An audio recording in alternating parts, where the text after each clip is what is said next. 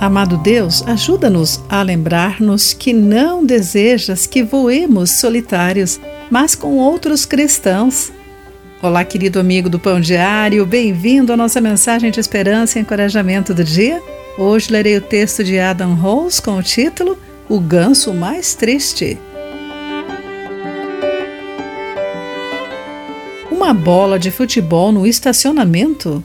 Pensei e, ao me aproximar, percebi que o caroço acinzentado não era uma bola, mas um ganso.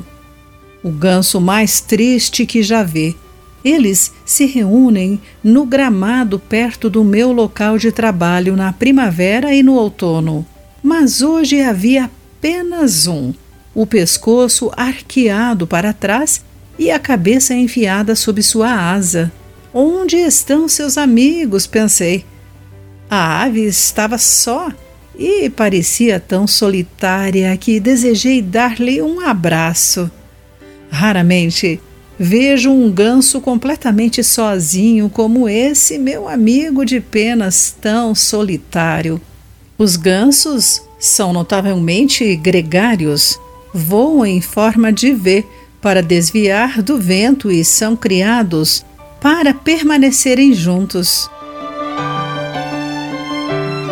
Como seres humanos, fomos criados para a vida comunitária, de acordo com Gênesis capítulo 2, versículo 18 e também em Eclesiastes capítulo 4, versículo 10. Salomão descreve como somos vulneráveis quando estamos sós.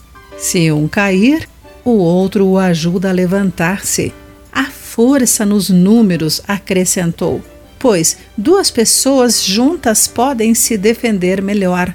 Se houver três, melhor ainda, pois uma corda trançada com três fios não arrebenta facilmente.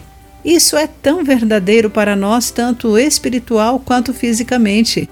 Deus nunca quis que voássemos sozinhos e vulneráveis. Precisamos dos relacionamentos para ter o encorajamento, restauração e crescimento.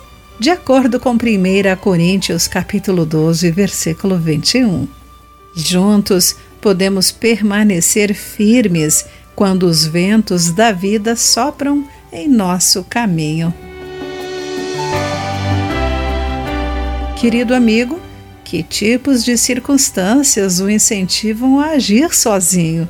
Pense sobre isso. Aqui foi Clarice Fogaça com a mensagem do dia.